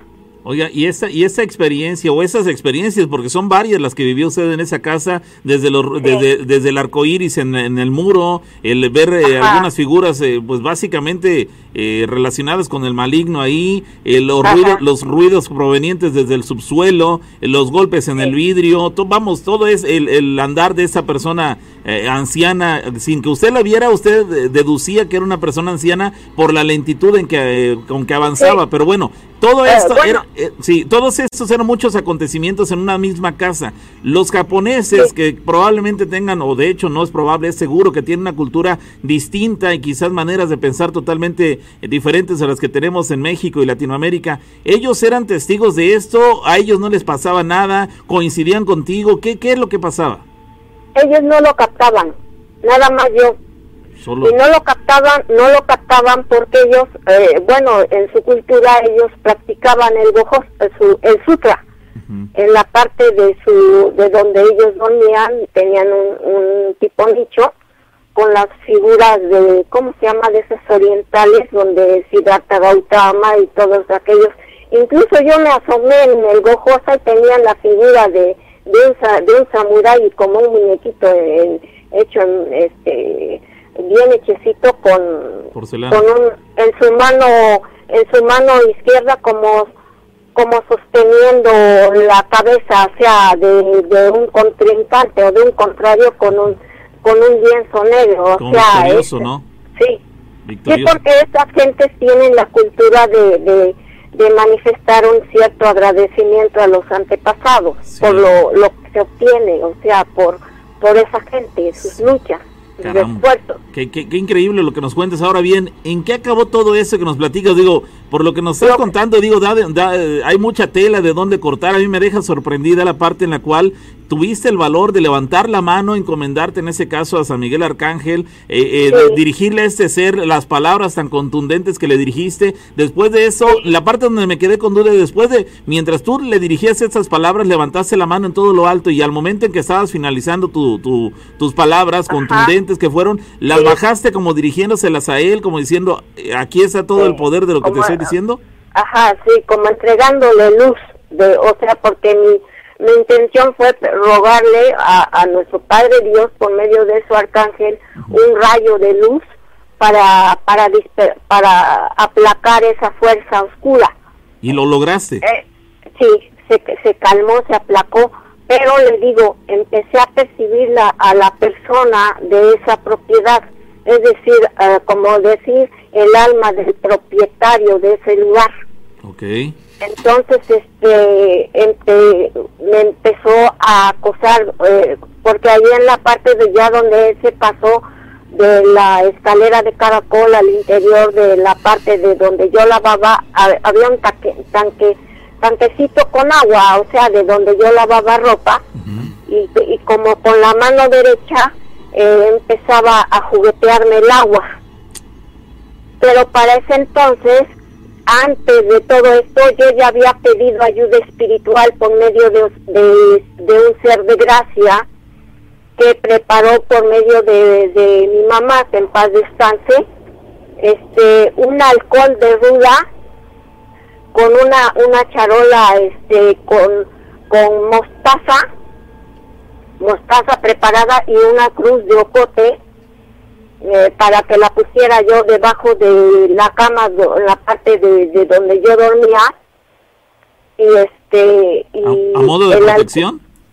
Sí, el alcohol de ruda era aparte de ese alcohol cuando al momento de que de que me, me empezó a juguetear el, el agua, yo agarro el alcohol y lo, lo arrojo, o sea, con la mano, mi mano derecha le arrojo una, un po- una porción de ese alcohol a la puerta.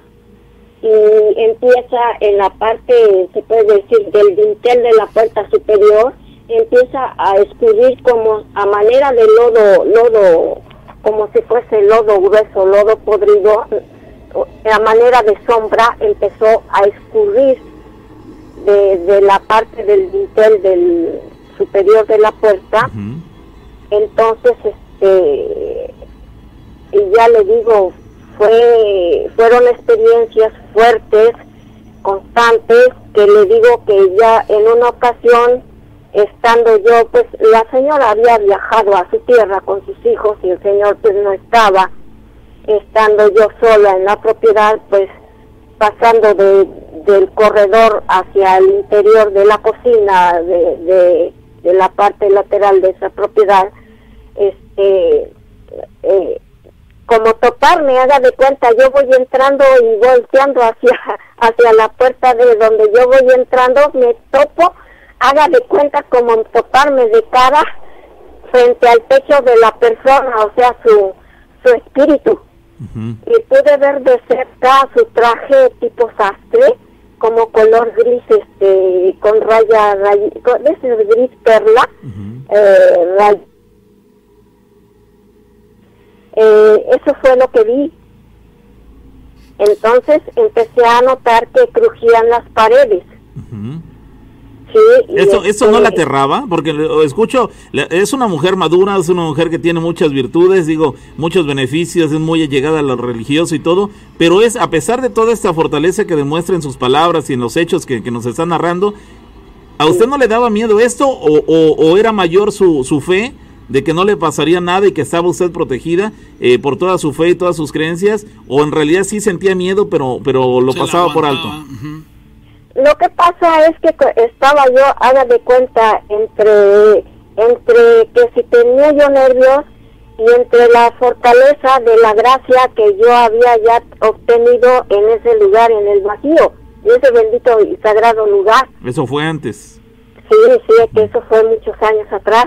Ujú. Entonces eso fue lo que me apoyó a lo grande, le digo porque captaba yo la, el crujir de las paredes y, y notaba yo que, que en ese acoso cuando yo ya este, apagaba las luces y sí, este, en una ocasión todavía la señora estaba con sus hijos, todavía ya habían puesto el sistema de alarma, pero ya empezaba a acosarme esa fuerza eh, empecé a, este, a darle cuenta eh, cómo ve que eh, esa fuerza eh, la llegué a ver como si fuese una vestidura co- negra con a manera de picos.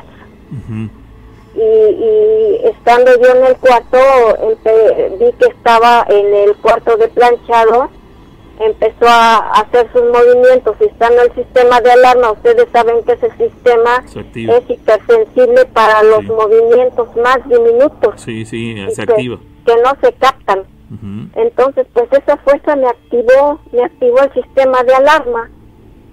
Y, y que empieza el ruiderazo como si fuese o, este, las patrullas, ve cómo hacen el sistema de alarma, que Sí. empiezan a hacer mucha bulla.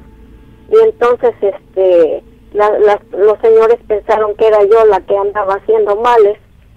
Oiga, Ah, caray. ¿y, y los demás trabajadores de la casa? Pues nada más estaba yo, o sea, era yo la única que estaba yo trabajando con ellos en ese entonces. No había chofer, no había cocinera, no había nada, porque por lo que entiendo era una casa grande, ¿no? Ajá, Y sí. no había nadie más, o sea, usted era, realmente era usted la única persona. Sí, y bueno, yo, ahora sí que yo nada más, este, yo me encargaba de la limpieza, la señora era la que se encargaba de hacer el alimento según sus costumbres. Ok. Entonces, este, Y, del- yo y, no por traba- ejemplo, y del- de la atención del jardín, de, de, de Todo, todo de lo demás, ¿quién demás lo hacía? pues yo lo, eh, yo lo más que hacía, pues no decirles a ellos lo que estaba pasando, ni nada de eso, porque pues la señora, pues yo en una ocasión, como eso de las 5 de la mañana, noté que ella pues ella estaba practicando lo que es eh, una especie de palabras especiales del sutra, o sea, sobre la flor del loto y algo así. este, esa una costumbre que yo pensaba que era una grabadora, no, era ella. Entonces, este... Es que ahí había, ¿sabes como qué, qué pienso tú, este pavo? Como los chinos, los japoneses, todo ese tipo de cosas eh, así. unas disciplinas, locas. unas doctrinas muy, muy Y, y ves que ahí sí específicas. se dan ese tipo de situaciones así paranormales bien locas. Y Ajá, este, eh, eh, ser. Di- disculpe que lo interrumpa. Entonces, en una ocasión, estando yo, se puede decir, me habló ella desde la parte del barandal de, de la planta superior, estando yo abajo en la parte del jardín este central, como les platiqué. Este, vi a la señora, le vi una sombra, haga de cuenta como si viese la sombra de un de una persona pelona, o sea, o un hombre pelón atrás de su nuca. Pero antes de esto, eh, eh, yo antes de eso yo había subido y escuché como que estaba practicando el sutra, pero empecé a escucharla que se reía como entre de manera gutural, o sea, contra la nariz y, y lo que es la garganta, como si fuera una visita extraña. Me dio más, pero ella se defendía, ella sentía esa fuerza y se defendía diciendo X, X, X. Ajá. Entonces yo dije, mejor yo me, yo me bajé porque dije yo, si la toma de lleno, lo que me va a pasar aquí con ella, ¿no? Es una mujer joven. En aquel entonces ella tenía 40 años, yo tenía menos edad, como 35 más o menos. Entonces dije, no, este, lo que, lo que pasa es que ya cuando percibí, eh, le digo, las luces, eh, la propiedad se disminuían, eh, estando bien las luces se empezaban como a, opacar. Entonces yo notaba, por ejemplo, cuando la señora viajó a su tierra eh, y yo me quedaba sola completamente en el día haciendo la limpieza, estaba yo con la, ¿cómo se dice?, la aspiradora, aspirando, y en la, cuando se escucha la voz de una mujer que se quejó, ¿Se quejó, perdón, qué? se quejó co- como, como si fuese una persona que estaba en la parte de los dormitorios donde ellos dormían, y este se quejó y yo todavía le dije abajo, ay no te quejes, mejor en vez de quejarte, ay ven a ayudarme, así le decía yo. ¿Cómo ¿Y de eso no se percataba la señora? No, no, porque la señora ya no estaba, se había ido de viaje Ah, a, a su tierra. Vamos, llegó el momento en, llegó el momento en el que te resultaba tan familiar esta situación que, que ya no te impactaba tanto como a lo mejor lo había sido al principio. No, no, porque le digo que hasta en esa ocasión cuando, cuando se activó el sistema de alarma, todavía le reprendía esa, a esa sombra porque andaba, le veía yo como un picos. Decía yo, ya ves lo que hiciste, mira, ya me activaste el sistema de alarma. Caramba. Ahora por tu culpa han de creer estas gentes que, que, Está que yo sucediendo algo. haciendo males. Ajá. Señora, yo siento, ¿sabe qué, ¿sabe qué llego a pensar? Que usted de, de pronto ya lo vio tan, tan, tan, tan parte de su vida que inclusive ya ni siquiera le, Le impactaba impacta. tanto, ¿verdad? Sí, le impactaba tanto. Sí, y, y, y, y no sé, vaya, en qué le pueda repercutir porque la escucho hablar y sí me queda así como que al principio sí fue una situación muy, eh, llamémosla así, muy fuerte por las circunstancias, pero ya este grado de la, del, del relato, señora, pues me quedo así como de que pareciera que usted vive contenta con este tipo de situaciones. O sea, como que, No. que se familiarizó ya tanto que, para usted es, es como aquella persona es, que es dice algo que muy, es algo muy común. Para usted... Eh, por ejemplo, mire, mire, por ejemplo, cuando yo les dije que, que puse la cruz de ocote con, con la mostaza en esa primera noche, me llegaron este, de esas gentes que son igual que estas personas, pero personas vivas, o sea, personas que practican el sutra, pero sus almas, sus espíritus, este, como de rodillas, como a unos dos, como se puede decir, como unos dos metros de alto, este, me llegaron al cuarto en sombra, como con trajes en capucha, sus capuchones, este, en sombra, de esos capuchas, este, de pico. Sí. eh, llegaron como a querer repeler lo que yo había llevado. Caramba. Sí, o sea, en todo momento ya se enfrentaba a ese tipo de cosas. Señora, ¿de dónde nos habla usted? ¿Eh? ¿De dónde nos habla usted? Les estoy hablando de aquí de, de ¿cómo se llama? De, de por el rumbo de Huiluapan, Ok. o sea, de San Cristóbal, la congregación San Cristóbal. Acá, esto está aquí por Orizaba, ¿no? Eh, sí, o sea, queda aledaño por la modelo. Ya, ya, eso es aquí en Orizaba, en Orizaba. ¿Cómo, cómo se llama usted, señora? Yo me llamo María Eugenia. María Eugenia. Oiga, señora María Eugenia, ¿habría manera de, de contactar con usted para una investigación posterior? Eh, pues eh, mire, tengo unas experiencias enormes. ¿Qué cree? Cuando yo después yo pasé, a, me, me fui de- ya a radicar a Oaxaca, mi pueblo, allí, allí tuve una experiencia también fuerte, porque allí sí directamente ya fue una agresividad este, directa, estando yo sola, eh, la persona con la que estaba ya se había ido, había dejado su coche prestado, era una casa, casa de esas viejas eh, casas de adobe, antigua. Esta, esta es que- otra historia. Sí, bueno, es la parte que, que más fuerte, porque ahí sí me llegó en la parte donde, del, de, se puede decir, de donde se quedaba el carro, la, la parte del zaguán que daba hacia la, hacia la calle, este, estaba espacioso y ahí me llegó como con voz de un hombre cansado. Y este, yo tenía mi veladora, mi veladora y este, pues, y se me la, me la apagó y me empezó a hablar con esa voz como Marugenia, me empezó a decir Marugenia, y en ese entonces me puso la mente en blanco que yo quería rezar y no podía rezar, haga de cuenta que, que ni para atrás ni para adelante, pues como yo estaba enojada y dije yo, bueno, pues si como no me deja rezar, entonces le hablé, de, empecé a optar por hablarle de entendimiento entendimiento. Haga de cuenta lo que yo sentía al empezar a desplayar eh, ahí con, con esa, esa fuerza.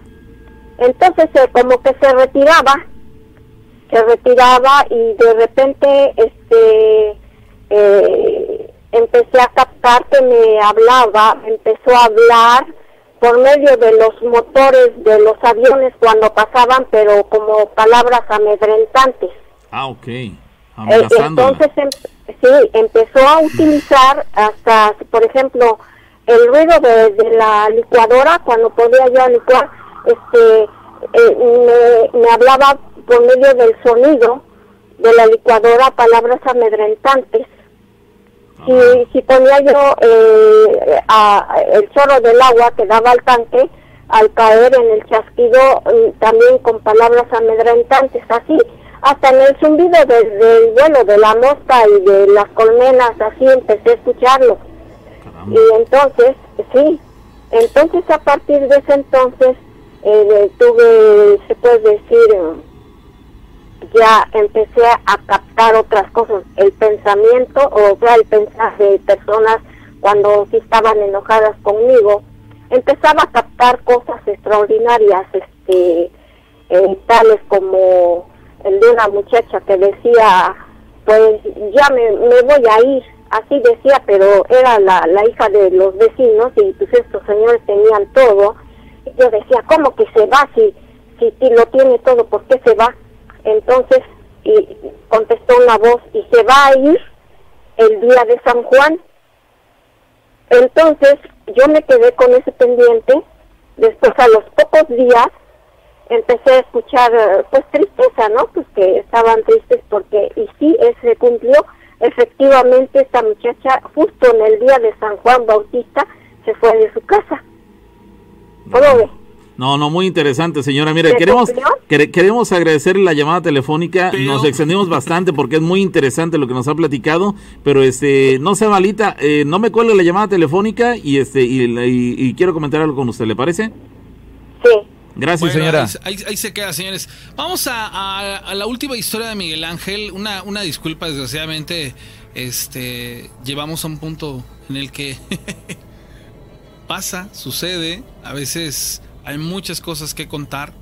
muchas cosas que platicar y pues bueno, usted juzgue, usted diga sí o no.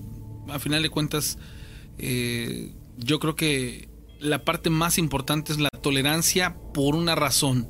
Nosotros no hemos experimentado lo que la señora, entonces no podemos identificar su efervescencia por querer latigarnos todos estos sucesos.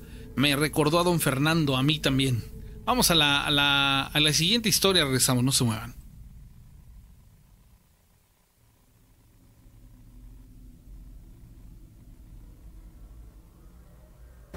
La, siguiente, historia, que les voy a comentar, eh, a partir de, de, algunos sucesos que me han pasado durante mi vida, es que en una de las historias que les comenté, pues muere mi mamá, queda en sucesión testamentaria donde la propiedad y yo tengo que salir mientras restauro la parte que a mí me dejaron, porque era inhabitable.